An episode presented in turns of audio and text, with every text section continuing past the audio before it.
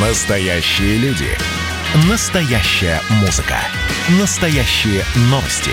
Радио «Комсомольская правда». Радио про настоящее.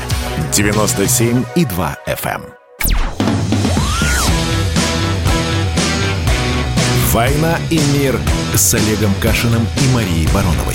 Программа, которая останавливает войны и добивается мира во всем мире.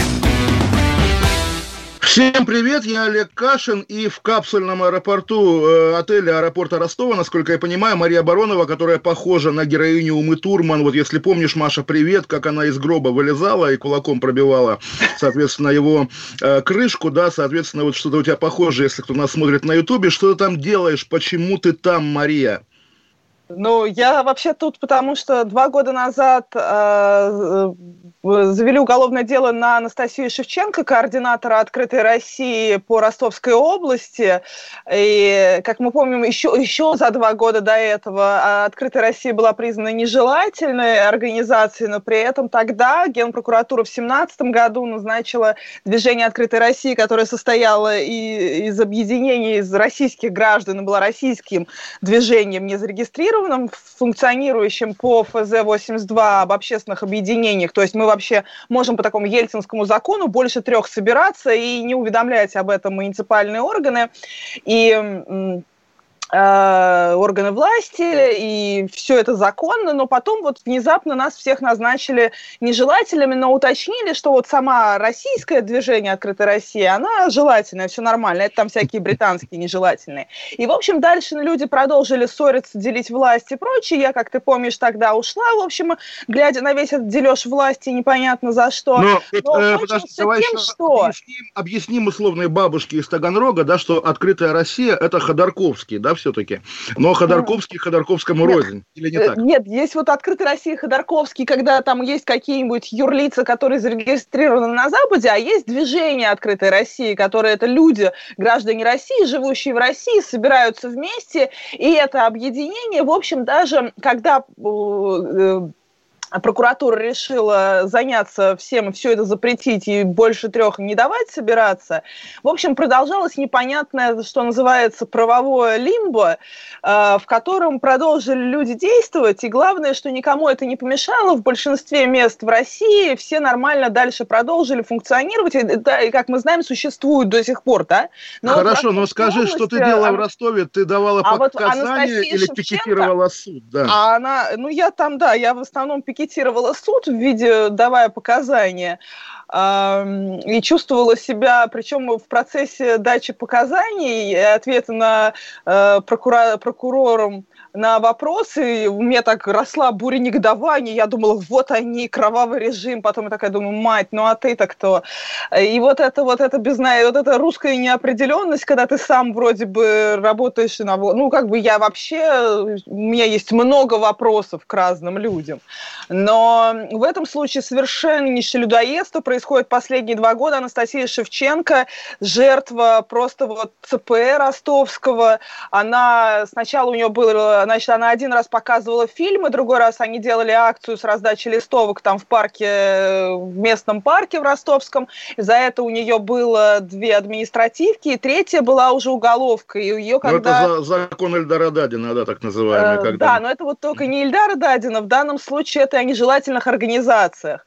Но дело в том, что движение «Открытой России» не было зарегистрировано, то есть это как бы не организация, потому что это функционирующее по закону, по другому закону об объединении обвинениях.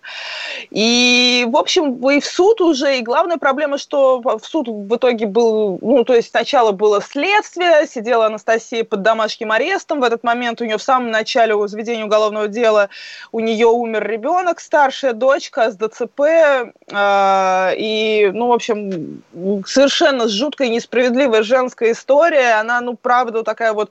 Э, Слушай, ну, я думаю, я думаю, мы к этому философскому вопросу будем еще не раз в нашей передаче подходить, потому что, ну вот смотри, очередной раз мы видим, как система не имеет обратного хода, да, два да года. Самое жуткое нет, в этой истории система не трогает всех остальных, но система в ростовской Нет, давай, чтобы не было, как будто бы ты призываешь, чтобы как будто ты призываешь трогать всех остальных, да? На самом нет, деле... Нет, нет, ни в коем случае. Вот-вот-вот, да. Действительно же нет механизмов, чтобы остановить это безобразие хотя бы по сигналу средства массовой информации. Баронова в эфире сказала, что, ребята, вы чего, типа, ерунда какая-то, и они даже могут это услышать, но на них это не подействует. Найти бы это волшебное слово, какое оно, нет, это такое людоедство, в которой главный ужас, что условному Западу выгодны такие жертвы, как Анастасия Шевченко. Можно придумать... Вот сейчас ты скажешь, что Запад виноват. Ну, тоже... Нет, нет, нет, нет, нет. Я говорю условному здесь, у ЦПР ростовскому и силовикам ростовским выгодно мочить Шевченко и показывать борьбу с Западом под видом Шевченко. Всем выгодно такие... Вот такие жертвы, они всем сторонам выгодны, кроме ну, самой тогда, жертвы. Тогда, Мария, скажи мне... Скажи мне... людоедством в таких скажи мне с позиции бывшей жертвы, или как правильно назвать, вот вернувшись там, не знаю, лет на пять назад, ты бы посоветовала той же Шевченко не вступать в такую организацию и не заниматься общественной деятельностью? А или нет? В тот момент, в 2018 году говорила, ребят, давайте как-то переформатируйте свои дела, сейчас безопасности, о безопасности нужно гораздо больше думать, о безопасности людей нельзя, безопасность людей относиться так, что люди могут сидеть, люди не готовы сидеть, люди не должны сидеть, особенно не должны сидеть, когда в основном их занятие это сбор подписей, создание там муниципальные выборы и прочее, но это дичь полная, не должны люди за вот этой идеей, что за свободу нужно пролить кровь, или что за свободу свободу нужно сидеть. Ну, это полная дурь, это вот это ну, вот ты знаешь, ты... насилие, страданий, жертв и прочее. Жертвы никогда не нужны, не нужно никаких жертв человеческих. Человек да. должен быть счастливым, человек должен быть радостным. Человек ты должен... Вряд ли, ты, ты вряд ли наш, на, наш слушаешь регулярно с Эдвардом Чесноковым, но буквально вчера у нас был звонок от слушателя, который спросил, значит, за какую мы партию. Я сказал, что я за партию мертвецов, во главе которой Эдуард Лимонов, и вспомнил сейчас, вспомнил, ты наверняка знаешь эту историю, убийство убийства Юрия Червочкина в Серпухове, да, да сербского да. лимоновца, его забили до смерти, предположительно, эшники, знакомые, я думаю, и мне, и тебе, потому что эшники, занимающиеся оппозиционерами, да, это тоже такая вечная примета московской уличной политики, да, что вот, а этот мужчина в кепочке, он эшник, да, вот да. вроде бы лично он избивал до смерти этого парня. Я ездил, когда писал, общался с его мамой, там, с его друзьями и так далее, меня главное, что поразило, да, человек занимался опасным делом, его за него убили. Но что это было за опасное дело? Вот в этом городе Серп Серпухов, который черт знает, в общем, где. Даже ближним Подмосковьем его не назовешь, но и не центр мира в любом случае. Он на столбах клеил стикеры «Друзья, выходим на марш несогласных в Москве». Больше, в общем, он ничем не занимался. Более того, меня также впечатлило, когда я спрашивал там его соратников, окей, а за какую Россию вы боретесь? И они реально, видимо, впервые слыша вопрос, говорили, ну, наверное, чтобы было как в Швейцарии. В общем, два этих пункта, клеить листовки и хотеть как, как в Швейцарии, оказывается, за это убивать убивают. И здесь действительно вопрос к российскому государству. А оно не может как бы ту же Шевченко твою считать не врагом своим, да, а нормальным гражданином, который может быть и полезен, и нужен. Почему такого нет? Почему так не происходит? Этого я сам не понимаю уже много-много ну, вот много лет. Я пыталась сегодня почему-то в итоге я вообще хотела просто дать показания, ну, какие вопросы там задают адвокаты, прокуроры, там, понятно, все стороны и не выходить в философствование, но в итоге у меня, вот я давала показания 50 минут и говорила примерно то, что ты говоришь, то есть, э, что ну, почему нельзя просто отстать от людей, дать им жить и делать полезные вещи для общества, это какое-то безумие. И почему главное, что самое потрясающее, что ну, мы с ней совершали одно и то же преступление, и, ну, в кавычках, и насколько у нас разная история.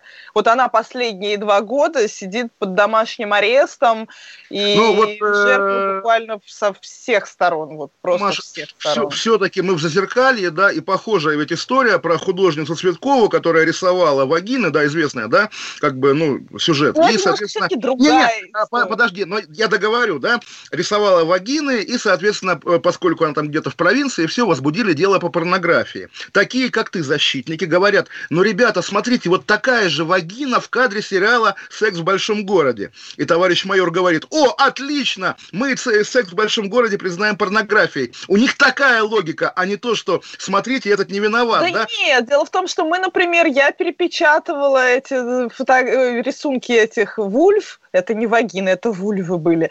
Я их перепечатывала, и как-то, ну, в общем, товарищ майор не пришел ко мне и не придет. Он понимает, что я буду агрессивно кусаться. Я, я отвратительно. Если ко мне приходить, я ну, начинаю вот, себя очень вот, плохо вести. Ой, ну, потрясай... а давай мы тебе придумаем, Мария, Мария, давай придумаем тебе занятие на воскресенье, мы про это отдельно, думаю, будем говорить, но не хочешь во Внуково сгонять для удовольствия, там, на Навального покричать буквально, если, конечно, он действительно выйдет в этом аэропорту, а Прости, а не господи, в Жуковском. Зачем мне идти? У тебя теперь ты подрядился лев против Навального? Не, там, если знаешь, там уже гвардия Захара Прилепина собирает сотни людей, которые намерены выразить Навальному недоверие, по-моему, прямо в зале аэропорта. Захар Прилепин, конечно, прекрасный в этом смысле политик, который стал новым а, Кургиняном или кем-то. А объясни мне, пожалуйста, вот эту странную все-таки метаморфозу. Ну, все-таки э, Захар Прилепин человек талантливый, он талантливый. А, Почему он Маш, этим а занимается? Ты, а, а ты а ты Сергея Шнурова знаешь, ведь тоже как бы не на помойке человек себя нашел, а в итоге вроде бы и на помойке загадка. Я не знаю, действительно не знаю. Мне кажется, что у, у художника я вот вчера давала, э, заставляла показания, своего сына показания, да. слушать нет, я сегодня давала показания, а вчера своим сыном мы, с моим сыном мы слушали бро, лекцию Бродского. И в этом плане, ну, очень странно, если вот кто не слышал, послушайте ле, Нобелевскую лекцию Бродского. Там очень важно, а, что на... художник, человек чувствующий, Маш... не может в пошлости такой участвовать. Бродского, Бродского Константин Семин разоблачил, счел бездарностью антисоветской. На днях мы вернемся через две минуты. Кашин Олег, Мария Баронова. Интересная беседа обо всем на свете, война и мир. Оставайтесь с нами. Каждую субботу в 9 утра и каждое воскресенье в 8 вечера Михаил Антонов подводит музыкальные итоги недели. Вы голосуете за любимые песни, а мы ставим их в эфир. Хиты, раритеты, каверы, музыкальные новинки, интервью со звездами и песни от ведущего. Поднимались Иваны, ни свет, ни заря. Настоящий хит-парад на радио «Комсомольская правда». По субботам в 9 утра и в воскресенье в 8 вечера. Включайтесь.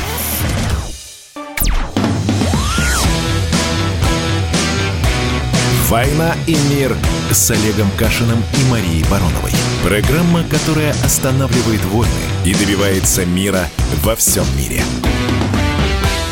Война и мир. Мария Баронова в ростовском аэропорту. Я Олег Кашин в лондонском подвале. Я до рекламы говорил Маше, что советую ей поехать в воскресенье во Внуково встречать Навального. Маша отказалась и правильно на самом деле сделала, потому что есть, конечно, подозрения. Причем сегодня аэропорт Внуково выпустил заявление, что снимать нельзя в зале прилета и прессе, прессе нельзя собираться в зале прилета. Я подозреваю, откровенно говоря, зная, вот, Маша, ты опять же ездила на суд и тоже не раз, я думаю, сталкивалась с тем, что когда какой-нибудь громкий приговор объявляют на среду на 10 утра. Народ собирается, а судья говорит, вы знаете, у нас там, не знаю, уборка, санитарный день, мы в четверг в 8 вечера объявим приговор, чтобы как-то людей было поменьше. Я думаю, я думаю, если честно, это не прогноз даже, а просто такая как бы ассоциация, да, прилетит самолет там из-за погоды не во Внуково, а в Домодедово, допустим, или даже в Жуковский, и там непонятно вообще, увидят ли Навального встречающие, может быть, его товарищ майор примет у трапа, проводит там, не знаю, в отделении милиции, полиции, составит протокол и отпустит домой. Ну, в общем, не знаю, как ты смотришь на события воскресенья ближайшего? Вернется ли он, посадят ли его, что будет? Знаешь, я вот э, я, я стараюсь э, про, про Навального либо хорошо, либо никак. Я, я выучила это правило «не трой, не пахнет». Не, ну, все-таки, да? Но... А, это тоже унизительно. Я тоже об этом думал, естественно. Я неоднократно вводил для себя мораторий на обсуждение Навального, но это унизительно. Это объективно важнейшая политическая тема, там, не знаю, сезона, по крайней мере. И да, прилет Навального, действительно, более того, э, не все, как бы, наверное, вот за глубиной контекста следят. Накануне Нового года было подряд три истории, три новости. Вначале Следственный комитет объявил, а потом забрал слова обратно о проверке выступления Навального давнего, годичной давности по эху Москвы на тему экстремизма.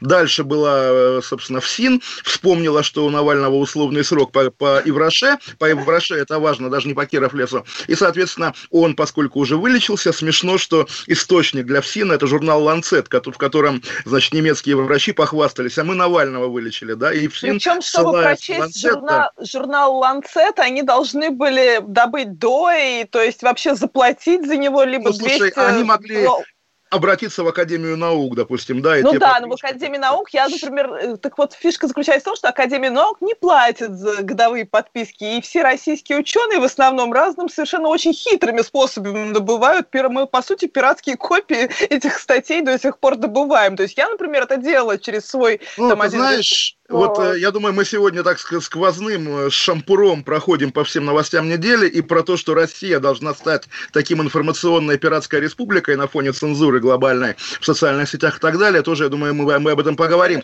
Но все же... Если мы, знаешь, я подожди, подожди. Навального, знаешь, Давай, что... я, я перечисление не закончил, оно просто впечатляет, да, что по, помимо вот и Фраше, дальше еще было уголовное дело по сбору донатов, сбору пожертвований, якобы Навальный как бы их присвоил и на них отдыхал за границей, как будто бы как как бы он не имеет права тратить э, те деньги, которые люди собирают ему на зарплату. И не надо забывать об уголовном деле по оскорблению ветерана. В общем, у государства было сколько? Пять карт, да, позволяющих как-то среагировать на приезд Навального. Выбрали на самом деле самую, наверное, удачную. Слушай, потому... а вот давай вот да. ответь мне на вопрос. Вот смотри, например, вот по оскорблению ветерана. Нет, я согласна, что звучит немножко странновато все это уголовное дело. Но прости, а вот зачем Навальный так делает? Вот зачем Навальный берет выдергивает ветераны и начинает Мария, плевать. Ну, Мария, Мария, ты уже, ты уже сама, наверное, забыла, что это было, а народ и вообще не помнит, я с удовольствием расскажу. Было голосование по обнулению, про которое тоже будем говорить, потому что сегодня ровно год, как бы Борис Ельцин, Владимир Путин об этом объявил. Э, и, по-моему, даже буквально твоя компания сделала ролик с разными людьми, да, там был Тёма да. Лебедев, были какие-то да. еще деятели искусства, и был вот этот непонятный да. дед, да, партизан. Навальный взял этот ролик, сказал, что смотрите, Халуи, понятно, что он в последнюю очередь этого деда имел в виду. И делать вид, что как бы, а, он имел в виду деда, б, дед смертельно оскорблен, ну, довольно гнусно. Слушай, более того, Маш, смотри, подожди. Так вот, Поскольку... я не хочу сейчас рассуждать, ну... как э, Следственный комитет и государственная пропаганда. Я раз, рассуждаю сейчас как человек, который Ты хочет изменений в России. Ты уже начала. Я говорю сейчас как взрослый человек, как, как взрослый, чело... как взрослый человек, как ну... взрослый человек, желающий изменений в России. Навальный один из тех людей, который мог бы принести в России много положительных вещей, если бы у него не было его отвратительного характера, в котором он вот так себя ведет каждый раз, как дворовый пацан, который ну, глава Мария, дворовой Мария, банды. Мария, послушай, послушай, вот интересно. И в этом основная подожди, трагедия подожди, государства. Подожди, у нас подожди, нету государственных подожди, деятелей. И подожди. к нам прилетит Мария! человек, Этика, ну дворовой, этика дворовой банды говорит, вот когда тебе говорят, стой, ну подожди, вот слушай, он не имел права назвать халуями участников ролика, имел. Это и есть халуйство, конечно же. Вот я тебе тоже говорю, я, значит, как Навальный, у меня такой же противный характер. Да, ну слушай, у всех противный характер. Он действительно оскорблял этого ветерана. Он действительно... Какого? О, нет! Там был ролик, он дал ссылку на ролик, написал «Халуи и ничтожество голосуют за обнуление». Что такое? Все. Это вся история. Отдельного выступления про ветерана не было у Навального. Можно понимаете? я все-таки выйду, да, выскажу да, свою позицию? Да? Пожалуйста, да. Вот теперь переходим. Вот не к риторике пропаганды, а к тому, что 17 числа приезжает человек, который, в общем, пережил тяжелое отравление, тяжелую ситуацию, приезжает в страну, которой у нас по-прежнему, например, нету э, прописанного транзита власти. Вот мы за обнуление проголосовали, Конституцию проголосовали, а транзит власти у нас нет вообще ни одного документа у нас не существует на 2020 год, в котором будет понятный транзит власти. Маш, подожди, а о чем, о, а, Маш, а что такое документ о транзите власти? Это как бы что? Ну, когда, ну, чтобы понятный был, ну, у нас должна быть процедура, окей, должна быть... Она у нас, она у нас есть! Она у нас есть! Нас нет, Слушай, ну, я устал, я ухожу. Передавал, нет, у нас, извини, Путин Медведеву нормально передавал, есть гарантию бывшему президенту, есть законы, у нас все есть, у нас прекрасно все в этом смысле. Нет, у нас все совсем не прекрасно в этом смысле. Помимо всего прочего, с нет, подожди, у нас, нас все-таки что-то как-то сформированными Ельцином тоже что-то не так. В любом случае, Россия нуждается в реформах. Россия нуждается, у нас явно стареющий президент.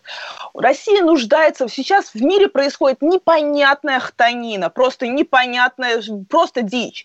И нам нужно, конечно же, реформироваться. Нам нужно, конечно же, понимать, что ситуация не очень безопасная, когда Ой, единственным Мария, гарантом Мария, Мария, подожди, России подожди, является подожди, Мария, Мария, Мария. президент. Да, но все-таки, извини, ты сама начала. Прилетает человек, Но переживший всё-таки покушение. прилетает Да. человек, который Да. мог бы быть реально крутым государственным деятелем, а вместо этого будет очередная клоунада. И вот меня от этого просто тошнит. Мария, стоп, почему Меня клоунада? Тошнит. Да потому почему что каждый клоунада? раз, потому Почему что мы клоунада? прекрасно знаем, что в итоге Навальный совершенно не хочет, точнее, он вроде бы и хочет что-то делать, но в реальности в итоге у нас все превращается либо в санкции в обсуждение, либо в обсуждение, что Слушай, хлуи, либо слушай, чуть-чуть вот и свинобомжи, я- я- я- и я вот уже- бардак. И Маша, вот вот у я нас уже, он Маша, я уже, сначала все. Я уже растерян, подожди, какие халуи, какое это самое. Прилетает Навальный, и вопрос, да, посадят его или нет, потому что государство уже объявило, что посадят, да, и вот непонятно, как бы, да, при этом ты говоришь, а он сам виноват, что у него плохой характер, настроение плохое. Я говорю Опять не про он сам виноват, я говорю о том, Нет. что у нас огромная проблема. Он сожрал абсолютно всех своих Нет, конкурентов. Он, он, конечно, он сожрал. поле. Он, Сначала конечно, он сожрал... сожрал. Маш, но, опять же, это ты так думаешь, это там, не знаю, Дмитрий Гудков так может думать, но уже боится говорить, да, там Собчак может так думать, какие-то единицы. Есть миллионы зрителей, фанатов Навального, фанатов, там, не знаю, зрителей Ютуба, для которых, а, без, бесспорное величие Навального – это факт, б, смертельный риск, которому он сейчас подвергается, это вера, это тоже факт, и, соответственно, противостояние его с тем стареющим лидером, я про не которого верю, ты что говорила. есть эти люди. Я не верю. Я, я верю, что есть мы. Я с ними, я с ними встречаюсь ежедневно в комментариях на Ютубе.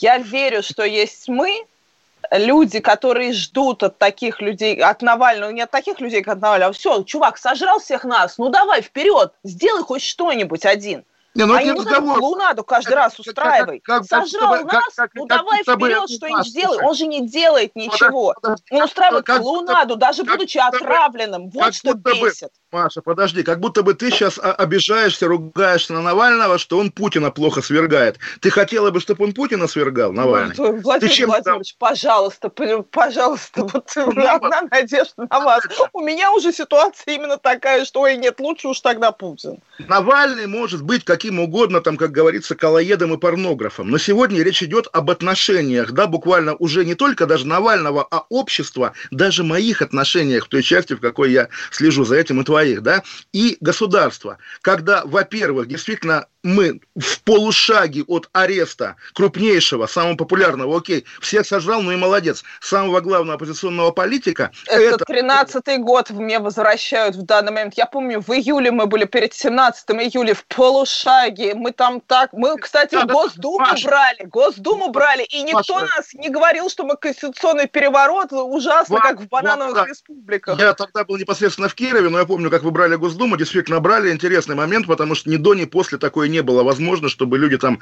залезали на окна Госдумы. Вас бы, если бы это было застрелили. Поэтому да, я знаю, знаю, буквально, естественно, это вам позволили, естественно, да. Но все-таки и 13-й год был вехой, и для меня лично был вехой 13-й год, именно потому что были в полшаге, потом оказалось, полшага так и не прошли, значит, что-то не так. Опять же, я думаю, мы вернемся к этому после новостей, тема богатая, да, но все-таки сейчас мы по факту, мы не знаем, что будет дальше, но мы в полшаге и от ареста Навального, и от нового покушения на Навального, потому что какая может быть гарантия, что его заново не отравят? Об этом тоже можно говорить. Пять минут, вернемся. Кашин Баронова, «Война и мир». Оставайтесь с нами, пожалуйста, мы интересные. Всем, да, не пока, а вернемся через пять минут.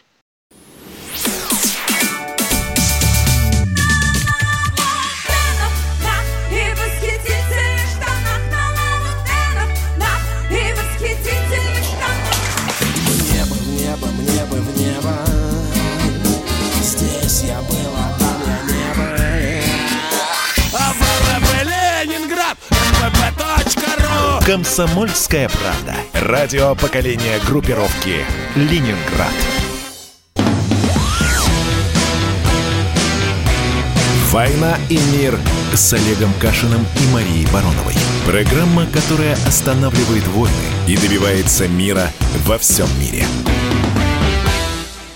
Мария Баронова, Олег Кашин, программа «Война и мир». Маша, ты помнишь Колю Новичкова? Вот э, прямо горячее сообщение от него. Николай а он Новичков. у меня преподавал в высшей школе экономики. Профессор Новичков, легенда, ныне член ЦК партии Захара Прилепина. Вот он мне тоже сейчас написал. Ой, ну нет, ну зачем ты мне Понимаю. такое сказал, мой любимый профессор, Бывший министр, бывший министр культуры Пермского края, там вообще легендарная личность, бывший замминистра туризма России. В общем, он сейчас у, у Прилепина в партии, и он меня, э, вернее, ну понятно, я в Лондоне, чтобы я передал своим, передаю тебе опять-таки, чтобы приезжали вместе с гвардией Прилепина в аэропорт Внуково. И ты говоришь, Навальный превращает в клоунаду свое отравление. Навальный превращает. Маша, не плачь. Ладно, все хорошо. Э, Маша. Значит, моя трагедия, я сегодня с утра, я сегодня с утра очень, у меня была бессонница ночью, и поэтому я не спала уже давно очень. А, и такая немного дерганая, но я с утра думаю над главной трагедией России. У нас нету настоящих государственных деятелей, которые при этом хотят, не, не хотят, например, развивать конфликты, войны, там, кровь и проливать и прочее, а хотят вот мира, стабильности. Столыпина нету, нам, нужен, нам нужно 100 Столыпиных, и Россия преобразится. А, ну, у ты- нас ты- их нет. Не-не, Это ма- такая ма- Маш, трагедия понимаешь, понимаешь, Россия великая страна, в ней все есть. Ты говоришь, нет Столыпина. Я говорю, а как же, постой, а кто поставил памятник Столыпину на углу Белого дома? Скажи мне, кто мне что должна знать? Немцов. Володин. Немцов поставил Александра II. Это разные вещи. Володин из Саратова, Столыпин был саратовским губернатором, и Володин бы, хотел быть как Столыпин. В итоге, да, что с Володиным? Где Володин? Сидит в Госдуме, тоже превратился в Колю Новичкова чуть уровнем выше. Да, российская система, созданная отчасти Ельциным, модернизированная Путиным, да, превращает всех людей, вот в таких, помнишь, петуха из навоза? Вот все превращаются в петухов из навоза в Я государственной не хочу системе. так говорить Почему? про мою страну. Давай мы не будем говорить так про нашу страну. Наша Страна у нас прекрасная. Ну, помнишь, Наше дофи- государство, мы должны что-то сделать, у мы нас- должны сменить риторику. Я понимаю, что я чувствую, я, я, я вот только что из суда, Октябрьского суда Ростовск, Р- Ростова-на-Дону, и я понимаю, что я Маша. Несу бред, а с другой стороны, Маша, ну, давай, нет, да, да, неправда. да, мы ты должны говоришь, сменить да, любим- любим риторику, мы государство. должны полюбить Любим государство, государство, и да. убедить Скажи, государство, скажи, что мы Маша. в состоянии, что мы взрослые, Маша, что скажи. мы... в со- Вот, знай, смотри, выслушай меня. Да. И больше я тебя не буду перебивать. Маша. А, а, мы должны, и Навальный обязан, вот просто обязан доказать государству, что он уже взрослый. Он по-прежнему себя ведет как невзрослый человек. И мы не показываем, до сих пор не показали, что мы действительно взрослые, что мы ответственные люди, которые не продолбают Россию просто вот в никуда. Пока что мы те люди, которым нельзя доверить страну. Этим нельзя. Тоже я согласна тем, кто ею сейчас владеет, все плохо. Нам тоже нельзя. Маш, просто вот, нет, э, это легко говорить, полюби государство, да, там, полюби, там, все такое. Полюби Октябрьский суд Ростова-на-Дону. Смотри с любовью на этого людоеда в судейской мантии, который, Нет, она была очень хорошая жизнь. судья, там очень Она была. хорошая, правда. Она мне Все хорошие. Хорошо, судья хороший, приставы хорошие, прокурор хороший. А кто плохой тогда, кроме Навального? Ой, типун тебе на язык.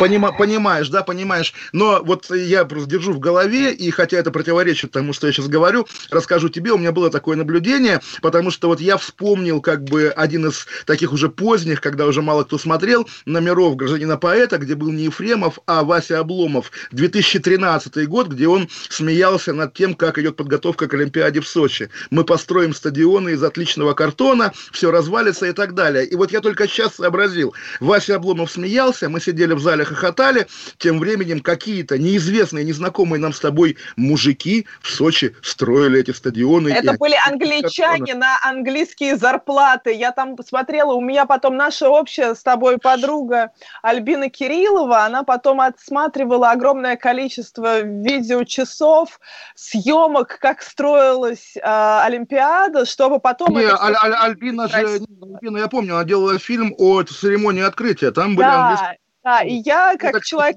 который Нормальная тогда такая петровская тема. Маша, ты жила с женщиной, да? Вот, Ну, вот интересно, нет, давай, нет, давай не будем... как не- не- человек, который с ней тогда жил, я смотрела, конечно же, все эти многочасовые, и это невероятно круто, это были англичане. Слушай, а вот если из ты уже заговорила, если ты заговорила об окружавших нас общих знакомых, вот прям мне пишут в чате, я тебе, может быть, испорчу настроение. А где сейчас Полина Немировская? Что с ней? Э, Это очень тяжелая для меня история. Мне кажется, что пенсионеры из Кемерово немножко обалдеют, слушая, что за Полина Немировская, А это что нормально. Мария Баронова, только они ко мне привыкли. нас Ну, это моя передача, да. была, и моя такая духовная дочь, и мое я видела в ней свое продолжение, конечно. Я не знаю, что с ней, но она э, последний раз я попыталась выйти на связь с ее дедушкой.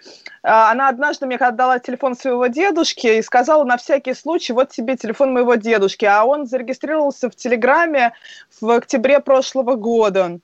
И я зачем-то взяла и позвонила. Я, ну, вот человек слаб. Ты так еще И- звонила родителям Кати Винокуровой, мы помним.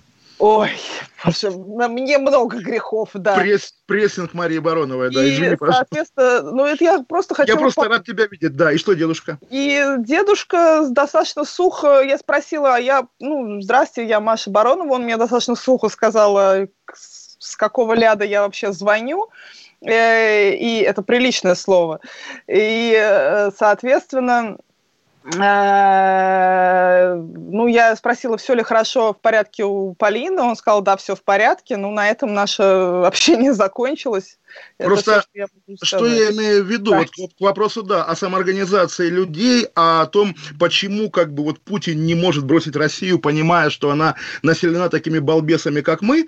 Вот э, у тебя же тоже есть свой чат в Телеграме, да, где собираются там твои поклонники, лояльные тебе люди, в общем, да, и у меня тоже они есть, 500 человек, не бог весь что. В общем, я там как бы вот за деда, да, за главного. Там есть парень очень милый, гей из Эстонии, да, живущий в гей-браке. Там есть девушка из Италии, биолог, прекрасная, совершенно тоже лесбиянка. Там есть девушка из Свердловска, обычная русская глубинная девушка. Вот три лидера этого чата, они между собой перессорились, и каждый апеллирует ко мне, типа, Олег, а кто прав? В итоге я оттуда сбежал, потому что вот да, даже на уровне вот типа собрать 500 лояльных мне людей, как бы, чтобы они взаимодействовали между собой, я не в А состоянии. я ты смогла, а я смогла, во-первых, 2000 собрать, чтобы собрать 15 тысяч подписей. Полина Немировская, еще раз, ну, скажу, это была начальница моего штаба, ну, как там, была и я фа- фактически начальник, но она была такая, это большое, была такая очень популярная девочка в оппозиции, э, 18-летняя, молодая дебютантка, что называется, и при этом она, не, она ву- вундеркинд, конечно, была, и очень талантливая, у нее было большое будущее, но затем она выбрала жизнь вне политики. На, в процессе этого мы очень сильно разругались. И, в общем, на этом прекратим засорять. А, нет, нет, нет, это не в смысле, что, друзья, Люди, давайте расскажем вам про интересного, про интересного человека, а именно модельные ситуации. Да, о- но в данном случае это гражданском скорее это человек, да. с которым я могла бы, мне кажется, многое сделать, и в том числе для России. Это один из тех людей, который был невероятно работоспособный, из тех, кого я встречала в своей жизни. Но я, к сожалению, была очень жестким, ну, очень абьюзивным начальником, я это теперь понимаю. В общем, я, я была плохим человеком. А, но если возвращаться назад к тому, можем ли мы доказать, ну как, вот, например, сбор подписей. Вот когда оппозиционеры говорят, вот, ха-ха, нужно заменить на деньги, деньги это не то же самое. Потому что деньги, неизвестно, откуда они взялись, неизвестно, как их заработали, не, много, много всего неизвестного про деньги. А в случае со сбором подписей человек показывает, как он в состоянии собрать большую команду и совершить очень тяжелый труд за короткое время. Он показывает в том числе избирателям, на что он способен. И в этом плане, ну, вот такие люди, как я, я считаю, были бы весьма полезны на России. Но пока что А- мы занимаемся непонятно чем. Э, Тогда, окей, меняем срочно тему, хотя не меняем, на самом деле, вот я, мы Ну, опять же знаешь, вспоминали- можно я сейчас чуть-чуть Давай. маленький перерыв? Вот, мы Маша на самом деле обещала, да, нужно да. 8800, да. сказать, что у меня ситуация следующая, что я должна буду все-таки стартовать из серии в 19.35-19.40, и ты будешь один Тогда я общаться с, да, порадуюсь, понаслаждаюсь волнами эфира в одиночку, без Да, Марии в одиночестве. Но вот там даже, нужно будет там, звонить тебе 8 800 200 ровно 9702. Это звонки и эфиры, это Олегу Кашину. Звоните после 19.40 8 800 200 ровно 9702. Рассказывайте все, что думаете. При него меня уже не будет. А пока что можно писать 8 967 200 ровно 9702. WhatsApp мы потом прочтем. Сейчас я не могу. это Я сделать. думаю, мы э, за- зайдем еще в другой блок с этой темой, она богатая, но как раз вот я уже вспоминал, что партия мертвецов Эдуарда Лимонова, бывшая НБП, запрещенная в России, и да, в ее истории был, был такой момент, почти как сейчас в Америке, э, причем в прямом смысле, потому что тоже зашли в приемную администрацию президента, куда пускали людей, в принципе, не то, что там ворвались, захватили и так далее, но зашли, вывесили плакат, отказались уходить, их посадили в тюрьму, все такое. Так вот, сидя 15 лет назад вот в этом помещении, они потребовали к ним, чтобы явились Путин, Сурков или Илларионов. Почему-то, вот, и об этом мы будем говорить после новостей, что Твоя стало с Илларионовым. тема. Не после новостей, после рекламы. Да, Илларионов, конечно, великий человек. Мы с ним заседали в Координационном совете, как ты помнишь. Да, ну, в общем, да, Олег Кашин, Мария Баронова, программа «Война и мир», радио «Комсомольская правда». Оставайтесь с нами. Всегда говорим о самом интересном, а также о Полине Немировской. Давайте не будем растекаться мыслью. Единственный человек, который может зажигательно рассказывать про банковский сектор и потребительскую корзину – рок-звезда от мира экономики Никита Кричевский. Ну, мы, конечно, все понимаем, у нас рекордный урожай, у нас же миллиард есть, мы этим гордимся. А хлеб закупали за границей. В 2003 году Борис Абрамович предлагал мне стать папой римским. Я отказался. Он разбирается в мировых трендах, строит прогнозы и знает, что надо делать. У меня есть встречное предложение. Если вы нам намекаете, мол, вы там смотрите, да, так вы национализируете эти холдинги. Какие проблемы? По средам в 17.00 по Москве. «Экономика» с Никитой Кричевским. На радио «Комсомольская правда». Я буду резок, я буду краток, я буду четок.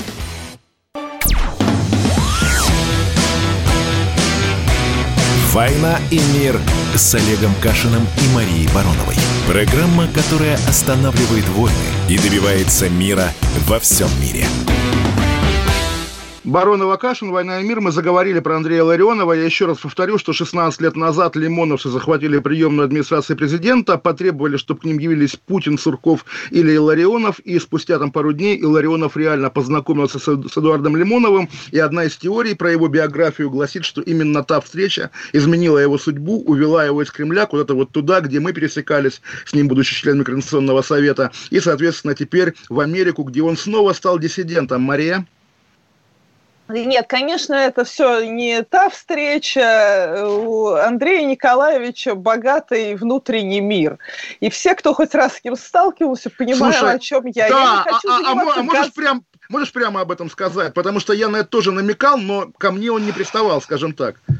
А нет, он ко мне не приставал. Ну, а, о- смысле, о, чё- о чем речь? У него богатый внутрь, он интеллектуально ко мне приставал. А, сорян, И- сорян. да. Нет, нет, нет, он нет, он, он вообще не про это, нет, он абсолютно приличный человек. Я имею в виду, он богатый внутренний мир, в котором ему хорошо с собой. И я пытаюсь как-то не заниматься психошеймингом и газлайтингом, что называется, и называть человека сумасшедшим, но иногда Ну, ты знаешь, это- Маш, я, я скажу так, когда даже не только ты или я кого-то называют сумасшедшим, там у нас есть масса знакомых, которые скажут, боже, этот псих кого-то называет психом, бугага. Извини. Это тот случай, когда даже я могу сказать, что, пожалуйста, люди, верьте мне. Я думаю, вот если... Вот давай, давай вот как люди, которые знакомы с его текстами, которые он нам писал, он вам писал там в Координационном совете километры, вот просто километры разбора каждой запятой. Нужно понимать, что очень долго, скорее всего, в этом институте люди ждали момента, когда же можно будет взять и избавиться от него, потому что он их всех наверняка страшно достал своей Слушай. въедливостью, конспирологичностью и постоянным докапыванием до всего. Но первая история у меня совсем про другое, что мне рассказывал один из участников процесса Ходорковского первого, он говорит, и вот в середине процесса вдруг появляется Иларионов. И мы все такие, о боже, это же, помощник, ну, вернее, советник Путина. И дальше комментарий, ну, я же не знал, что он сумасшедший. Потому что потом была задача как бы сделать так, чтобы вот, ну, не постоянно вот это все транслировалось. То есть у Андрея Николаевича есть особенности, но с другой стороны, у него есть особенности, у него богатый внутренний мир, это действительно так. Но он действительно умный человек, И у него большие способности, вот из-за этой, этой его неврологической, видимо, какой-то особенности, у него способности много всего находить и быть таким трикстером в том числе, как мы выяснили. Потому что, конечно, в этой истории с увольнением он сыграл как трикстер, он показал границы дозволенного, он показал коллективные вот бессознательные страхи вот общества, когда уже дальше нельзя двигаться, когда свобода уже точно, когда все, свободы нет, что на самом деле концепция свободы свободы, скорее всего, это такой некий обман. И очень часто в академических американских кругах ведь это говорится. Не ну, ты знаешь, Маша, институт Катона... является нашей большой ложью. Институт Но Катона – это такие академические круги, такие академические круги, ну, типа, как, не знаю, считать там фонд эффективной политики чем-то между РГГУ и Вышкой, да, все-таки, ну, Катон – это как бы не та работа, о которой мечтают тысячи интеллектуалов. Нет, а я говорю про академические круги, что в академических кругах часто часто говорится, замечается, что подождите, все-таки концепция демократии и концепция свободы это некоторое а, обман. А, Мы сами себя обманываем. Это же реально Джаба Яселяни, вор в законе, который там был одним из правителей Грузии до Шеварнадзе, да, это его фраза «демократия – это вам не лобби укушать». То есть даже грузинские воры в законе 30 лет назад пришли к тому, к чему американцы приходят сейчас и боятся об этом сказать. Демократия – это вам не лобби укушать. Ну вот это вот, собственно, благодаря в том числе истории с Ларионовым мы Хорошо, видим а, наглядно, а, а, а скажи, куда, куда Иларионов пойдет? Я на самом деле вот к твоему месту работы, я на самом деле прямо удивился, увидев в программе «Прекрасная Россия Бу-Бу-Бу», я, естественно, не смотрю ее, но вижу анонсы в Телеграме, да, увидел там Константина Борового, который разоблачает американскую демократию. Он твой новый коллега? Боровой Ой, это... ну, кстати, Константин Боровой – это человек, который меня всегда поддерживал от всяких нападок. Он, да, он любит ухлёстывать за женским полом, но я не буду здесь мету. В наше непростое время я буду немножко по старинке считать, что это комплимент человеку, а не оскорбление. Боровой вот, он любит... Боровой а... натурал. Натурал. Он точно натурал, он за мной немножко так приударивал, но очень галантно и не отвратительно. И э, он меня всегда защищает, поэтому от всяких нападок демшизы, поэтому я ему за это благодарна и не буду... Но вряд ли он Нет, собирается он... на арти работать, но, конечно, его достало за время иммиграции за последние два года. Сейчас в Америке в не самом лучшей форме в том числе. И, конечно, многие люди обнаруживают, что в России сильно больше ну, свобод, ну, вот, чем ну, вот в Америке. К, к чему я тебя спрашиваю? Как ты считаешь, Иларионов пойдет дальше куда? Вот именно конкретно Иларионов образцовый такой радикальный антипутинский революционер, который очаровался в Западе. Он пойдет там, не знаю, как Андрей Бабицкий в ДНР, ЛНР и опять же Арти, или там останется в Америке, станет уважаемым кьюанонщиком, который э, знает научные слова и убеждает реднеков как-то в правоте их концепции. Ну, вообще, Какой твой вот, прогноз, зная вот, его? есть вот у этого мальчика Егора Жукова, Егор Жуков, да, его зовут, вот который Егор по Жуков, московскому да, да, делу, у него есть, у них у всех есть какой-то там канадский альтрайт, э, я не помню, как его зовут. Какой-то я такой... тоже не помню, но понимаю, о ком ты, о ком ты говоришь. Да. вот мы... И э, этот самый... Я... Он, кстати, лечился в России. А, его вылечили от депрессии, там, которая была резистентной, не вылеченной нигде, и его очень долгое время, ну, прошлой весной, по-моему, оскорбляли, что вот он посмел делать вид, э, вернее, рекламировать путинский режим, что при путинском режиме есть хорошая медицина, кошмар-кошмар, причем это были даже американские какие-то товарищи, которые такое говорили. А, в общем, но я думаю, что, возможно, в ту сторону Иларионов будет двигаться. Вообще нужно у него просто узнать, не в эфире КП его обзывать сумасшедшим, как я сейчас э, чем занялась, зачем-то. Конечно, это будет неправильно, особенно с моей стороны тоже городского сумасшедшего так говорить. А также можно, мы же журналисты, нам нужно просто Ты знаешь, узнать Маш... у Илларионова, чем он собирается заниматься, и после этого рассказать об этом слушателям. Ну, а обычно такие люди, да не такие люди, и мы с тобой тоже не отвечаем на прямые вопросы никогда на такую тему. Э, новость горячая, наверное, сегодня в Москве за разбой задержаны двое граждан США, 25-летний э, Эдвард, 23-летний Энтони, которые, значит, вызвали пиццу к себе на улицу Богданова и пытались отобрать у курьера пиццу, не заплатив заплатив, потому что они были голодные, и, соответственно, за грабеж их будут судить. В общем, все с ног на голову. Трампистов разоблачают за биткоины, которыми кто-то, возможно, Путин оплачивал им протесты, а мы уйдем на новости. А минут на заборе написано... Да, минут семь. Минут семь и вернемся. Кашин, Баронова, «Война и мир». Оставайтесь с нами скорее, да. Хочется двигаться с каждой секундой быстрей Мое сердце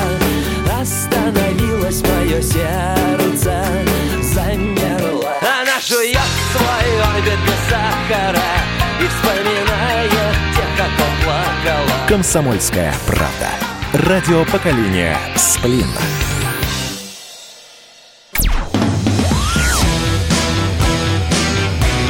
«Война и мир» с Олегом Кашиным и Марией Бароновой. Программа, которая останавливает войны и добивается мира во всем мире. Мария Баронова, Олег Кашин, программа «Война и мир». Маша, если честно, не вижу, поэтому буду говорить сольно. И э, работа маленькая над ошибками, вернее, над недоговоренностями. Я перед новостями сказал, как двое голодных американцев ограбили в Москве курьера, разносившего пиццу. Сейчас в «Комсомольской правде» прочитал интересное уточнение. Конечно, это были американцы, в смысле граждане США, но это были уроженцы Дагестана. И не просто уроженцы Дагестана, а вот скорее дербенские парни иудейского вероисп- вероисповедания. В общем, все сложно, давайте не будем как бы нагнетать, тем более, что нас иногда критикуют за излишний фашизм, особенно Маша критикует меня. Также вот я уже говорил о том, что готовясь ко встрече Алексея Навального во Внуковском аэропо- аэропорту, администрация аэропорта предупредила прессу, что нельзя толпиться в зале прилета, нельзя снимать, и сейчас прокуратура уже предупредила также всех о недопустимости массовых акций во время прилета Алексея Навального. Перед нами опять Мария Баронова, вот есть такая картинка, Маша, да, вы испугали деда. Я не знаю, как будет дед женского рода, феминитизм, феминитив от слова дед, но, в общем, я тебя, видимо, испугал, судя по выражению твоего лица. Я- Не, не бойся. Повторю, что те, те американцы, которые ограбили разносчика пиццы, оказались горскими евреями из Дагестана с американскими паспортами. То есть не то, что это трамписты бежали в Россию и нападают на прохожих, а того канадца, которого ты говорила, про которого ты говорила, зовут Джордан Питерсон, о чем нам также сообщает густопсовый чат. Но мы говорили об американских делах, начали говорить об увольнении Ларионова. Также я напомнил о том, что теперь трампистов обвиняют в том, что они получают непонятно от кого биткоины. Точно так же Навального обвиняет российская пропаганда в том, что он живет на непонятные биткоины. Также в газете «Нью-Йорк Таймс» мы видели бабушку из Освенцима, которая оскорбила футбол, который освобождает. Собственно, тоже трамписты обидели У ветерана. меня есть, у меня есть к этому все-таки комментарий. Да, я, я и- подумала, и у меня есть. Давай, я открыт э, тебе весь, А да. По поводу бабушки, а, оскорбившейся а, в футболке Аушвица. Я вспомнила потом, одна моя покойная, ну, такая дальняя даже не родственница, но она, ну, как бы очень близкий человек в семье. Она была дочкой священника, и, собственно, отца расстреляли, а она стала врагом народа в 4 года. И э, лет 10 назад, даже больше уже, э, в, в интернете шло голосование, кто там лидер, ну, кто главное историческое лицо России, кто главный великий русский и прочее. И какие-то сталинисты начали, тогда это было им смешно, они начали проталкивать Сталина. И я помню, как вдруг, ну, я пришла в гости к ней, и как-то даже, я тоже была в стилистике серии, что это смешно пошутить над какими-нибудь либералами, которые, ну, в тот момент это казалось почему-то мне тоже смешным, потому что э, э, коллективные такие вот демшизовые либералы, конечно же, напрягали всегда. И и почему-то тогда мне казалось шутки про Сталина смешным, и я сказала ей, ну а что такое, это мы на самом деле раскручивали просто так, решили голосовать, как раньше была Алена Песклова, если Так, ты Маш, ты, помнишь. наве- Так ты потом Сталин. пропадаешь, по, моей- по моим ощущениям. Надеюсь, это ты, а не я. Я А кто-то пропадаю. из нас пропадает, по крайней мере. Или я А- пропадаю, ты, ты меня, по крайней мере, слышишь. И к вопросу о Сталине тогда уж давай про шаурму, она потому что... очень сильно переживать, она разнервничалась, у нее поднялось давление, она не могла поверить, что какие-то люди всерьез могут такое делать. И ее, она, у нее были огромные переживания а, из-за этого, из-за того, что из этого голосования, в котором Сталин побеждал.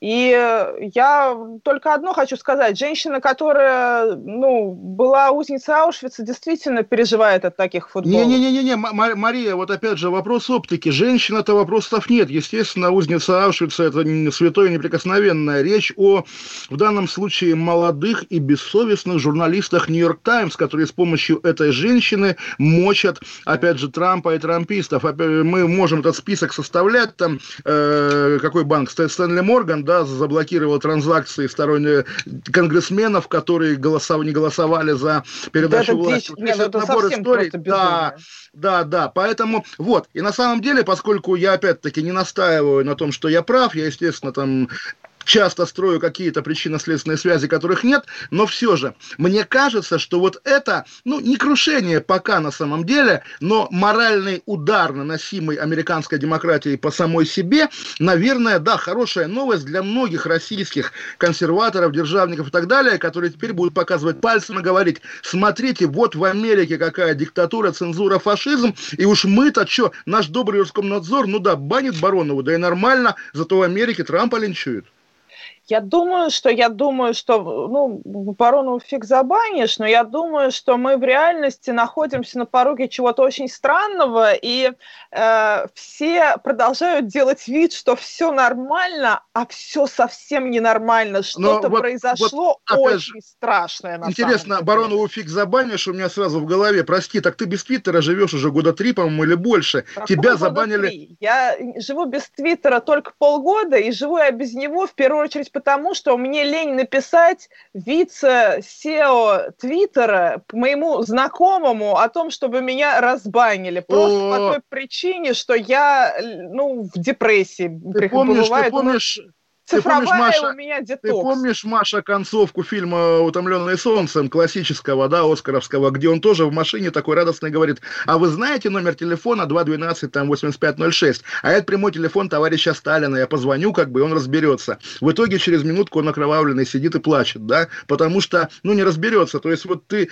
тешь себя иллюзией, что ты позвонишь в Твиттере, тебя разбанят, посмотрим, поспо... посмотрим, ладно, давай к российской... Мне просто лень заниматься этим процессом. Я думаю, нет, я думаю, что другая другая история происходит. Просто само по себе переус... ну, нужно, О, если кстати, Америка кстати. больше не является идеалом ни для кого, вообще даже для себя Америка перестала верить в саму себя. Это очень опасная ситуация, когда это происходит с ядерной Маша, державой. Мы и, знаем Россия одну... не верит, Россия не верит до сих Мы пор. Мы знаем себя, одну ядерную державу, которая однажды перестала в себя верить. Потом была трагедия. Я бы не желала того, что произошло с СССР Америки. Я бы просто не желала гражданских гражданских войн по углам э, страны. Я бы ничего этого не желала. Тогда Это все трагедия. Уголок книжных новостей в издательстве «Альпина» вышла книга, не поверишь, Маша, Джорджа Оруэлла «1984» в новом переводе, который сделал Леонид Бершицкий, известный российский журналист. Сегодня, кстати, вот Анастасия Шевченко как раз сидела с 1984 на столе,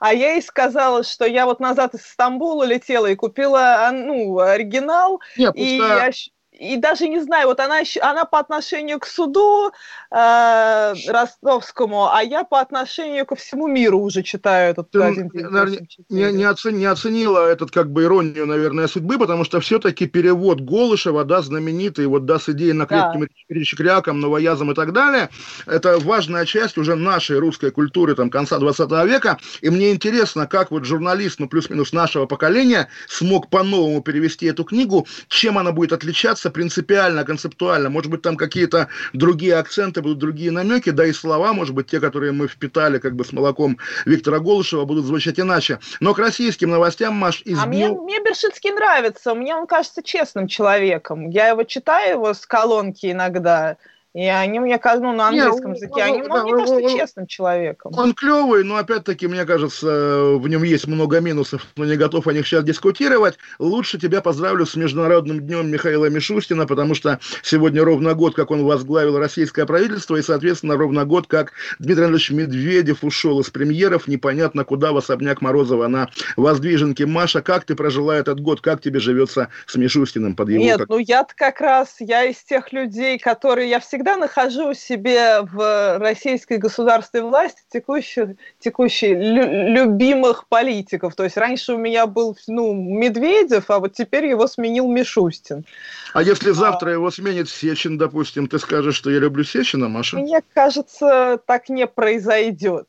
И во всех смыслах. И, и ни Сечин не сменит, и я так не скажу. Просто мне ну, я вот, э, возвращаясь назад к моим мечтам о Столыпинах а, и о государственных деятелях, я вижу в Мишустине одного из людей, который, возможно, то он, с одной стороны, технократ, с другой стороны, человек творческий, он музыку пишет, а это значит, что он способен... Он написал, он написал песню Лепса «Настоящая женщина». Мы Для вчера с меня Эдвардом... важно, что, Да. первое, он не гуманитарий, а он нормальный математик, нормальный человек.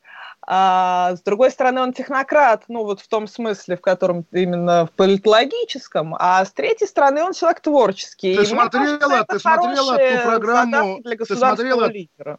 ту программу Супонева «Марафон 15» 89 года, которую ну, я, по крайней мере, публиковал в социальных сетях. Если не смотрела, там интересно, да, вот детский конкурс 89 года в этой нищей Москве.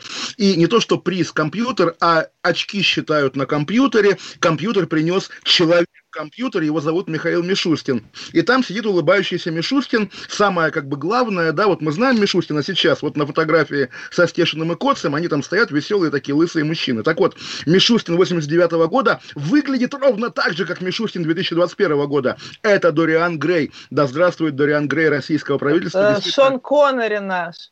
Ну, э, можно сказать и так, он но- будет преемником, как ты считаешь, твое женское ощущение, феминистское, не побоюсь этого слова. Я стараюсь по этому поводу уже не делать никаких прогнозов. Я Тогда просто хочу государственных деятелей, Уйдем пожалуйста, на, на как две можно минуты, больше. на Нам две минуты Мария Баронова, Мария Баронова, Олег Кашин, «Война и мир». Оставайтесь с нами, скоро вернемся. Ну что, это хроники Цыпкина на радио «Комсомольская правда». Имеет ли право звезда напиться, принимать наркотики и вообще вести образ жизни, который не может послужить примером подрастающему поколению? Что делать в принципе с алкоголизмом? Ну, перебрал в барик. Со всеми бывает. Приехала полиция. Забраться на постамент, тереть э, каменный э, член и думать, что произойдет с тобой чудо. Звонит бабушка. Она говорит, не имею никаких претензий к тому, что ты используешь мат. Можно не позорить меня на всю страну и вся в своем посте написать грамотно с мягким знаком. Известный писатель Александр Цыпкин ведет дневник специально для радио «Комсомольская правда». Без купюр и цензуры. Хроники Цыпкина. Слушайте по пятницам в 10 вечера по Москве. Я, правда, к сожалению, сразу сяду.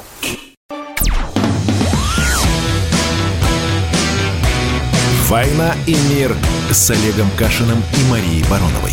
Программа, которая останавливает войны и добивается мира во всем мире.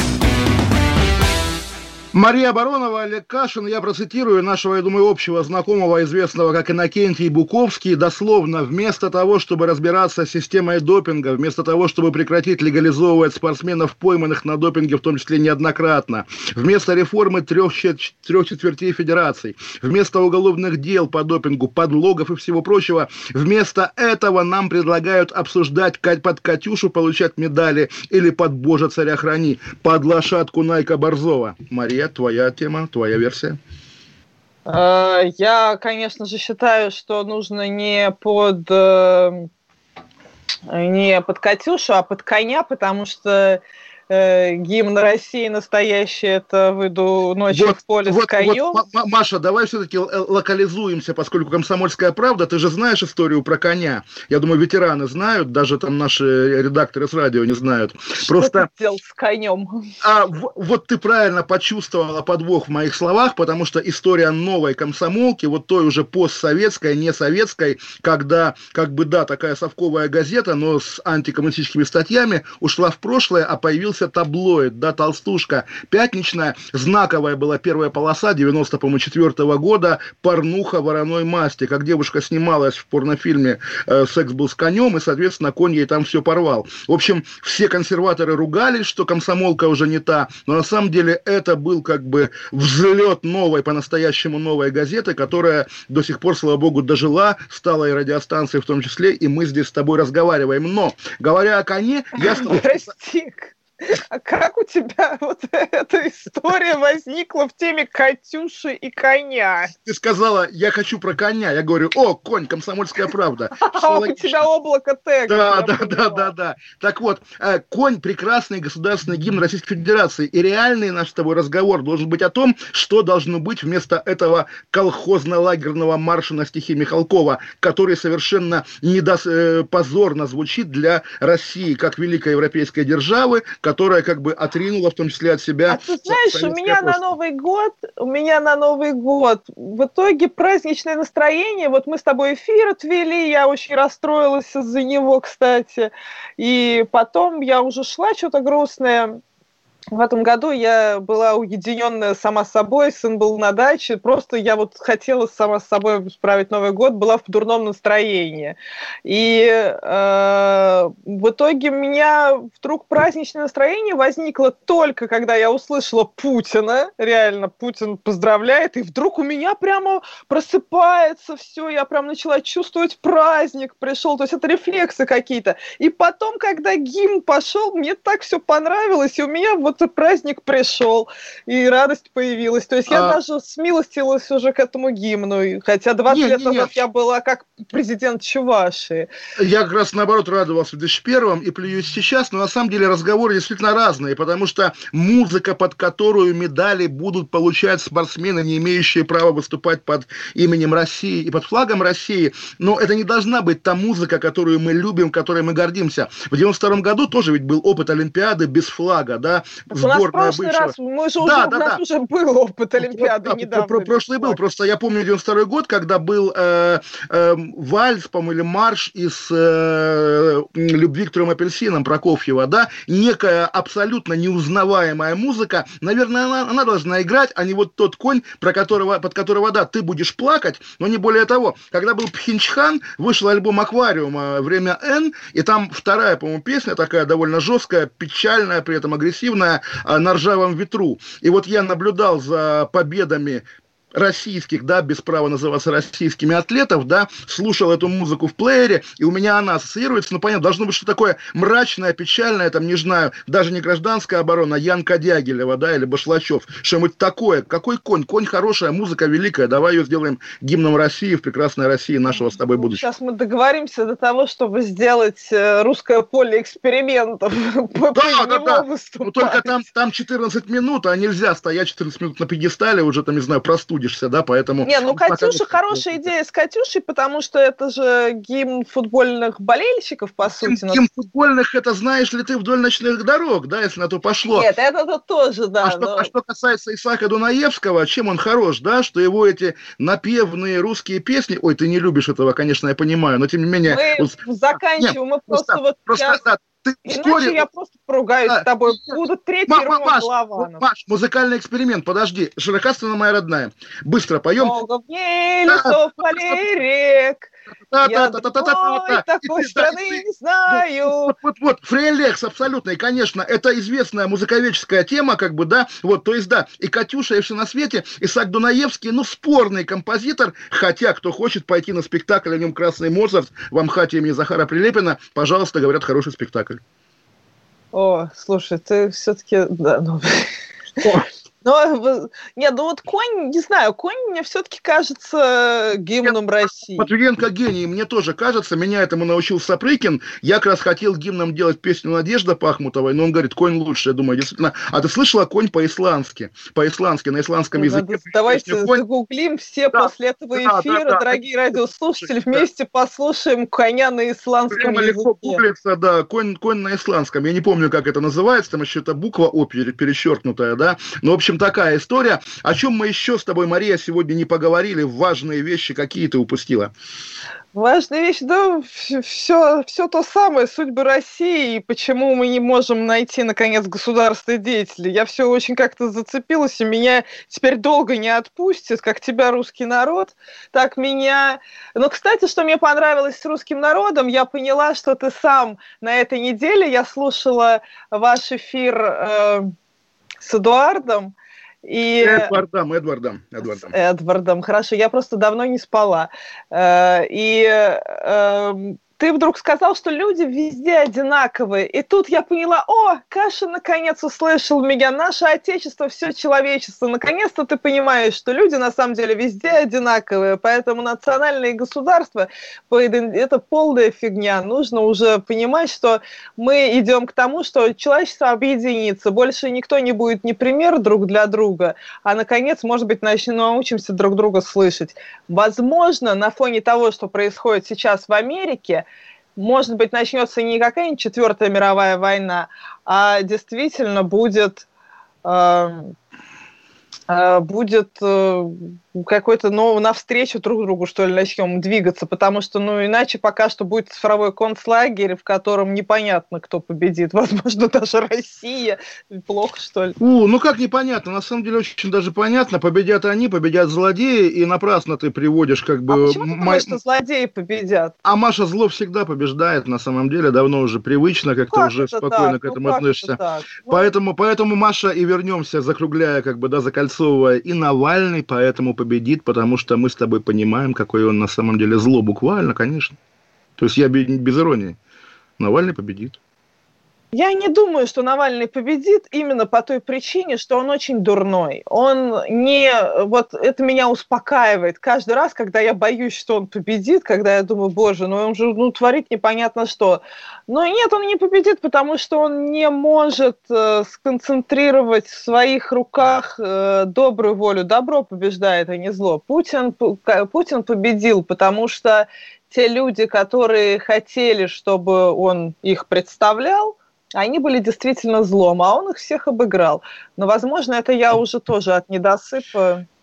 Маша, у тебя, у тебя есть, у тебя есть пять минут поспать под новости. Они тоже, я думаю, будут плохие, как все новости последнего времени. Но потом мы вернемся и будем да, говорить я... о хороших новостях, а именно о том, что Осипу Мандельштаму 130 лет. Он, естественно, не дожил, но, по крайней мере, мы его любим, помним, и это хорошая новость. Вернемся. Кашин, Баронова, программа «Война и мир».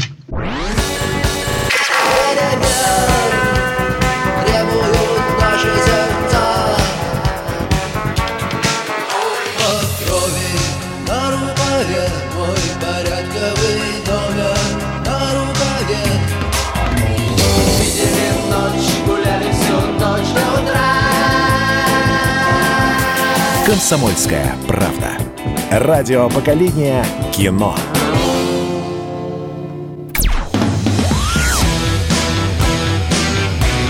«Война и мир» с Олегом Кашиным и Марией Бароновой.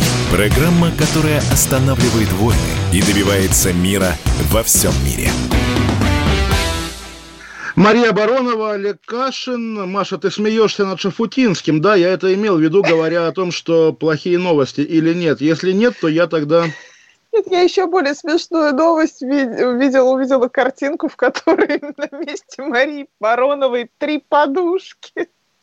А, и там написано, что это нимфом, нимфоманка Ларса фон Триера, да. Да, выходит. Так вот, тогда, пока ты смеешься, я тебе почитаю стихи. Коротенечко. Над желтизной правительственных зданий кружилась долго мутная метель, и правовед опять садился в сани, широким жестом запахнув шинель. Зигуют пароходы, зимуют пароходы, на припеке зажглось каюты толстое стекло. Чудовищно, как броненосец в доке, Россия отдыхает тяжело. Осип Мандельштам, да, 130 лет, и главное, да, главное, что великий русский поэт, гениальный, прекрасный совершенно, и его народ, как бы, да, люди, которые, как бы, ну, состоят из его стихов, мы состоим с тобой, да, жили без него до конца 70-х годов. Его не было, он уже давно был мертв, давно был убит, но при этом вместо него были какие-то другие непонятные, ненужные поэты, Егора Исаева всевозможные. Это же кошмар, главный кошмар нашего 20 века. Вот о чем я хочу я сказать. Я думаю, что кошмар, все-таки реальность 20 века в том числе такова, что у нас те голоса, которых пытались замолчать во всех местах, не, во- не только в России, а в разных местах, они в итоге проросли спустя десятилетия. Они проросли спустя десятилетия. Сам человек при этом сгнил на, на Владивостокской пересылке, но как Да. бы да, за, зато, зато года спустя. И давай знаешь, кому скажем спасибо? Да, сейчас вышел, вышел трибют э, Мандельштама, то есть разные артисты поют стихи, э, песни на его стихи, там даже Агутин есть, естественно, Оксимирон, все полагается, но ты помнишь, да, кто был первый, кто спел Мандельштама для нас, для, опять же, для русской музыкальной аудитории? Э, Алла Борисовна. Вот именно. И на самом деле я хочу зайти издалека. Я люблю такие истории. Когда еще Мандельштам был такой совсем запрещенный, у Александра Галича была тоже запрещенного песня, как Мандельштама арестовывали. Там было, что вот там за стенкой играла гитара, сосед прощелыга крутил юбилей. Э, соседа, который, в общем, был ни в чем не виноват, даже не было у него юбилея, просто у него была пластинка с гавайской гитарой. Это известная история, она играла действительно в ночь ареста. Вот соседа звали Семен Кирсанов. И он тоже прекрасный поэт, гораздо, естественно, менее крутой, чем Мандельштам, тем не менее. И Пугачева пела песни на стихи обоих. И это на самом деле правильно, это в твоем стиле, Маша. Это как раз вот такая моя любимая история. Да, Пугачевой, Алле Борисовне огромное спасибо. Песня «Ленинград», песня Александра Герцевич. Действительно, она принесла Мандельштама широкой советской российской аудитории. В этот момент полечу я назад в Кроваво-Режимск, потому что иначе я не попаду на Ты самолет. и знаешь, останусь- Маша, я тогда вдогонку тебе скажу, что мы живем под собой ничья страны. Беги, лети, конечно, я остаюсь здесь один. И знаете, 8 друзья, 800 вот, 200 ровно 9702. Звоните Кашину, потому что ему сейчас будет очень тяжело. И ты, в общем, мы верим в тебя, что ты справишься. И сможешь нам еще прочесть. Я потом обязательно досмотрю наш с тобой эфир. И ты прекрасный все-таки... Я очень люблю, когда ты читаешь стихи. Спасибо тебе большое за это. Маша, а я люблю тебя, лети аккуратно там, все, береги себя, и на самом деле, вот, да, закрывай свои эти самые... всех обнимаю. устройства, да. Через неделю мы с Марией увидимся, да, я действительно, наверное, не очень уверенно буду чувствовать себя без нее, тем более программа «Война и мир» с Олегом Кашиным и Марией Бароновой, но да, говоря о Мандельштаме, действительно, просто вот я уже ссылался на то, что наш известный э, просоветский деятель а, Константин Семин, да, бывший журналист ВГТРК, который звезда Ютуба, такой ультрасталинист, снял про Бродского разоблачительное кино, что Бродский был плохой поэт, раздутый антисоветской пропагандой. Я знаю людей, которые также говорят о Мандельштаме. И действительно, вот чего мы не понимаем, что мы уже забыли. Вот та культура, то, что называлась культура еще 40 лет назад, в ней действительно не было вот базовых каких-то имен. Собственно, первый в Советском Союзе после убийства Мандельштама его сборник в э, профессиональной серии, которая была как бы не для масс,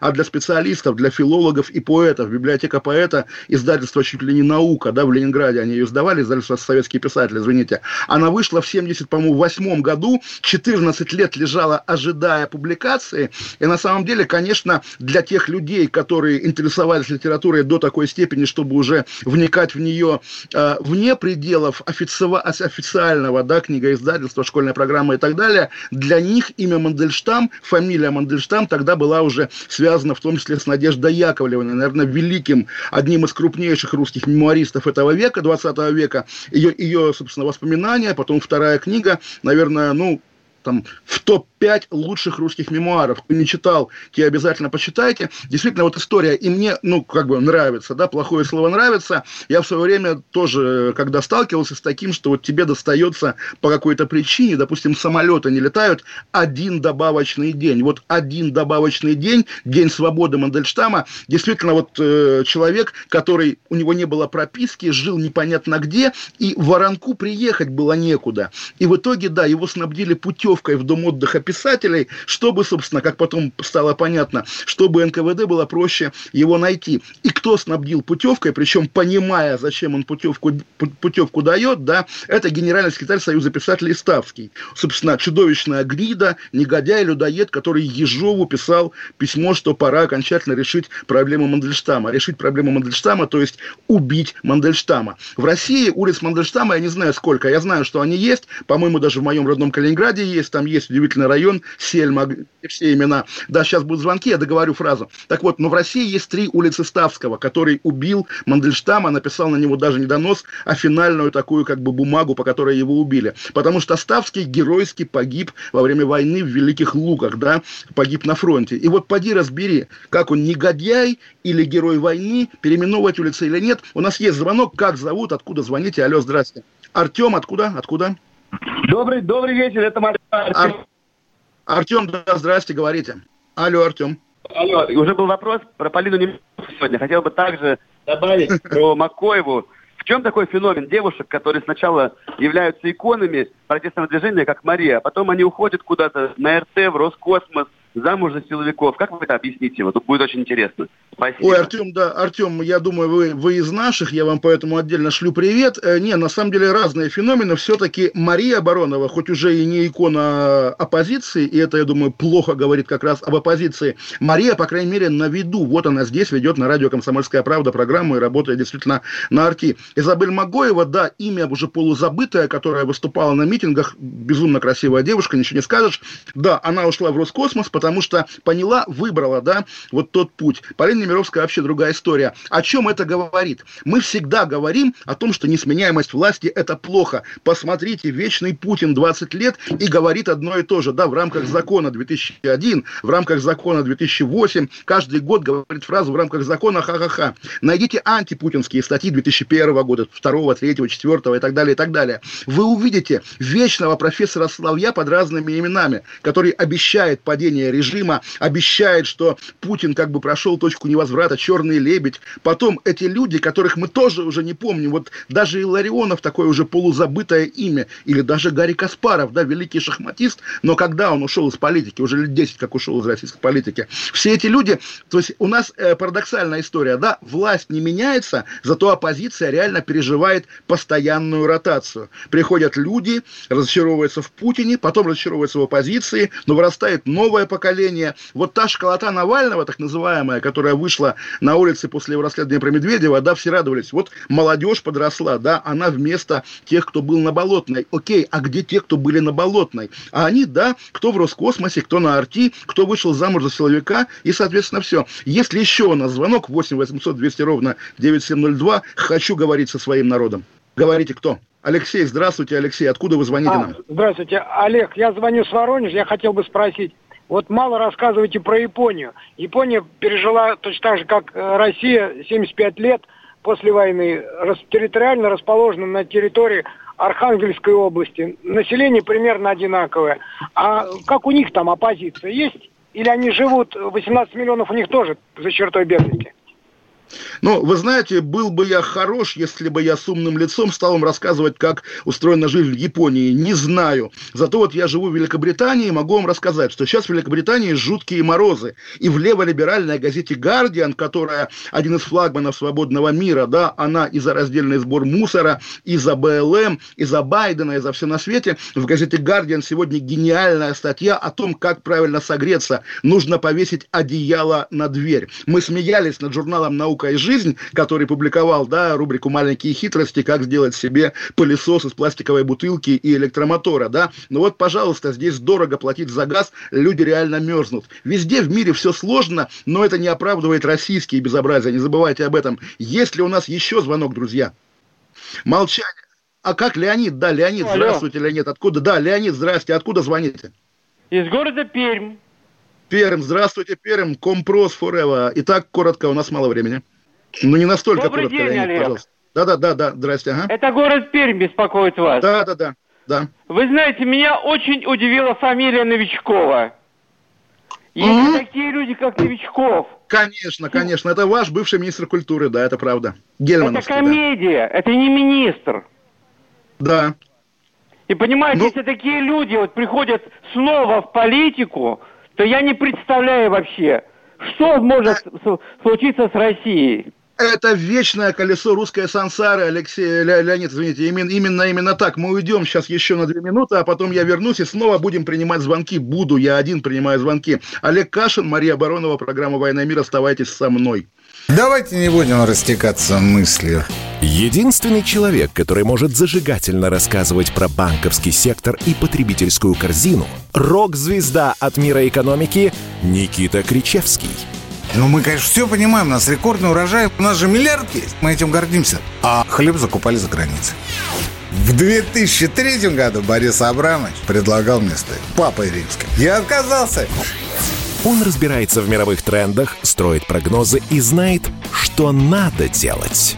У меня есть встречное предложение. Если вы нам намекаете, мол, вы там смотрите, да, так вы национализируете эти холдинги. Какие проблемы? По средам в 17.00 по Москве. «Экономика» с Никитой Кричевским. На радио «Комсомольская правда». Я буду резок, я буду краток, я буду четок.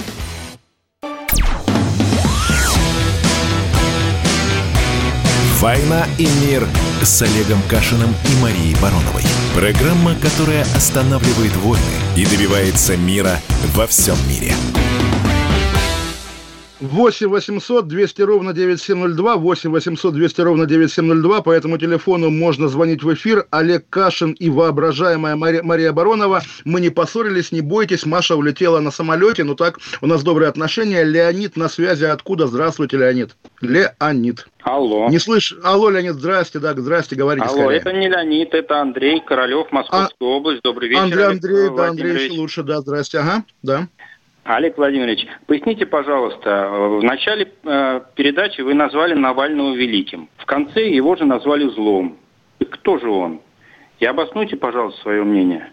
Ну, на самом деле, конечно, гений и злодейство несовместимы, но еще раз скажу, когда человек, э, как бы для очень-очень многих людей символизирует все хорошее, я не знаю ни одного навальниста, который говорит, я хочу, там, не знаю, прийти, уничтожить Россию, изнасиловать ваших детей, там, сжечь ваши дома, поэтому я за Навального. Нет, естественно, люди, которые за Навального, они желают России добра, и люди, которые хотят, допустим, хотят, да, повесить меня и Марию Баронову, потому что мы не нравимся Навальному, они тоже добра хотят. И вот отсюда возникает величие. Всегда у, у величия вот есть такая массовая поддержка, которая, да, может затоптать какие-то окрестные газончики, на которых растет какая-то неправильная растительность, да. Вот такое, такое, такая диалектика российской жизни, русской жизни, да, наверное, не только русской, как мы пронаблюдали по американским событиям. Если у нас еще звонок, буду рад услышать кого-нибудь. Алло, алло, 8 800 200 ровно 9702. Пока звонков нет, тогда, собственно, вот давайте еще раз скажем, до возвращения Алексея Навального осталось, формально осталось около двух суток. Я не знаю, действительно ли на этом самолете компании «Победа» он прилетит в Москву, действительно ли это будет аэропорт Внуково. Я, на самом деле, не советовал бы тем людям, которые собираются в аэропорт, туда идти, потому что ничем хорошим это не кончится. Уже прокуратура объявила, что не нужно туда идти. Правда, ну прилетит, прилетит, нормально будет. Бог даст, его не посадят в тюрьму, потому что Навальный в тюрьме – это объединение российской политики. Он действительно, как бы мы к нему не относились, он национальное достояние. 20 лет непрерывной карьеры политика по, такой траектории вверх. Второго такого деятеля у нас нет. Нового Навального выращивать 20 лет. А без Навального будет хуже. Как хуже без любой, опять же, даже какой-то ядовитой э, кактусообразной формы, да, которая растет на вашем газоне. Должно быть разнообразие. Не могут быть все одинаковые, как губернаторы по фамилии Никитин Новгородской и Нижегородской области. Вот такова моя философия политическая. Еще раз 8 800 200 ровно 9702. Неужели у нас опять никого нет? Неужели все боятся звонить в наш прямой эфир? Сергей, здравствуйте, наконец-то, а то мне было одиноко, я чуть не впал в депрессию. Да, вы откуда звоните? А, город Киров. Город Киров, как раз, да, Киров лес сегодня перешел на систему умный лес, видимо, тоже троллинг, троллинг навальнистов. Да, рассказывайте, как у вас там дела. А вот мне раз вопрос про Навального. А Почему э, редко упоминают биографию Навального, когда он работал в Кировской области с Никитой Белых и Марией Гайдар?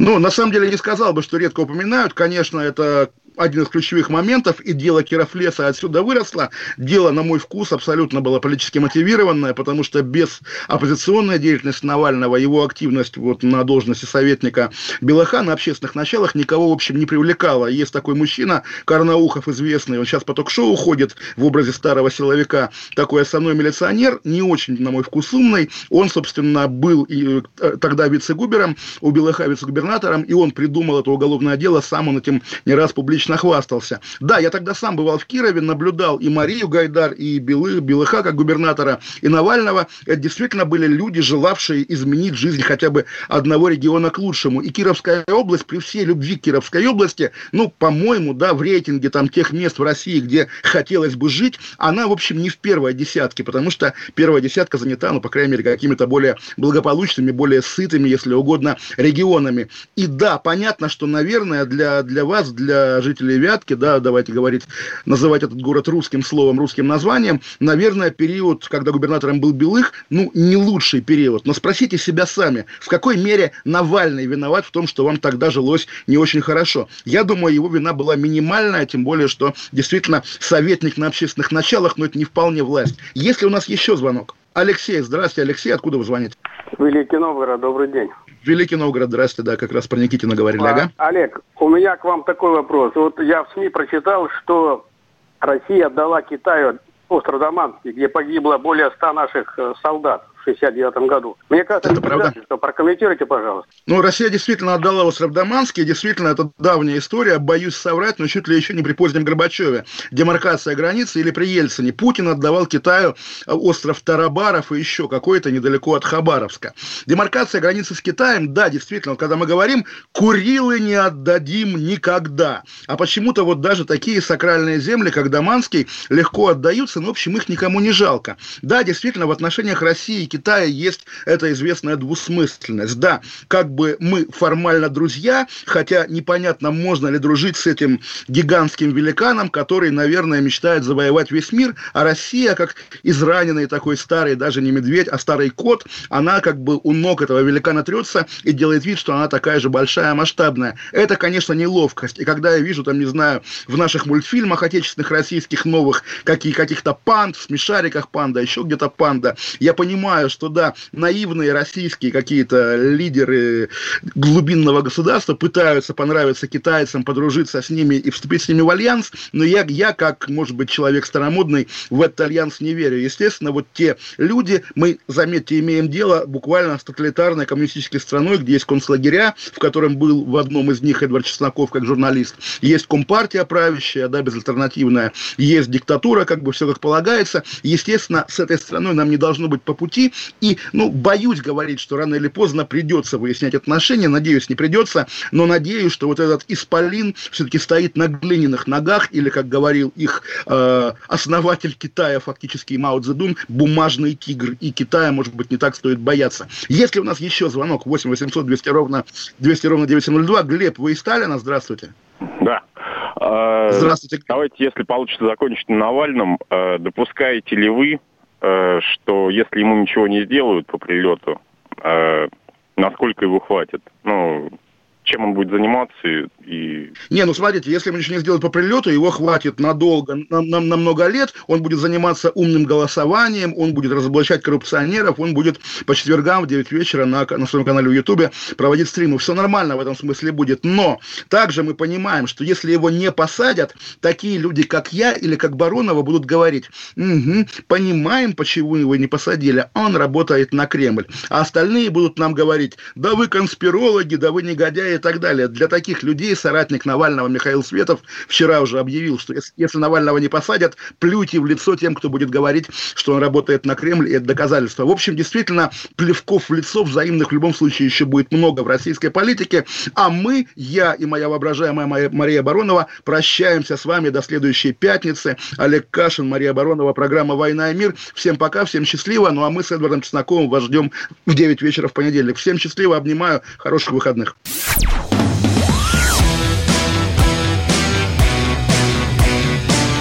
«Война и мир» с Олегом Кашиным и Марией Бароновой.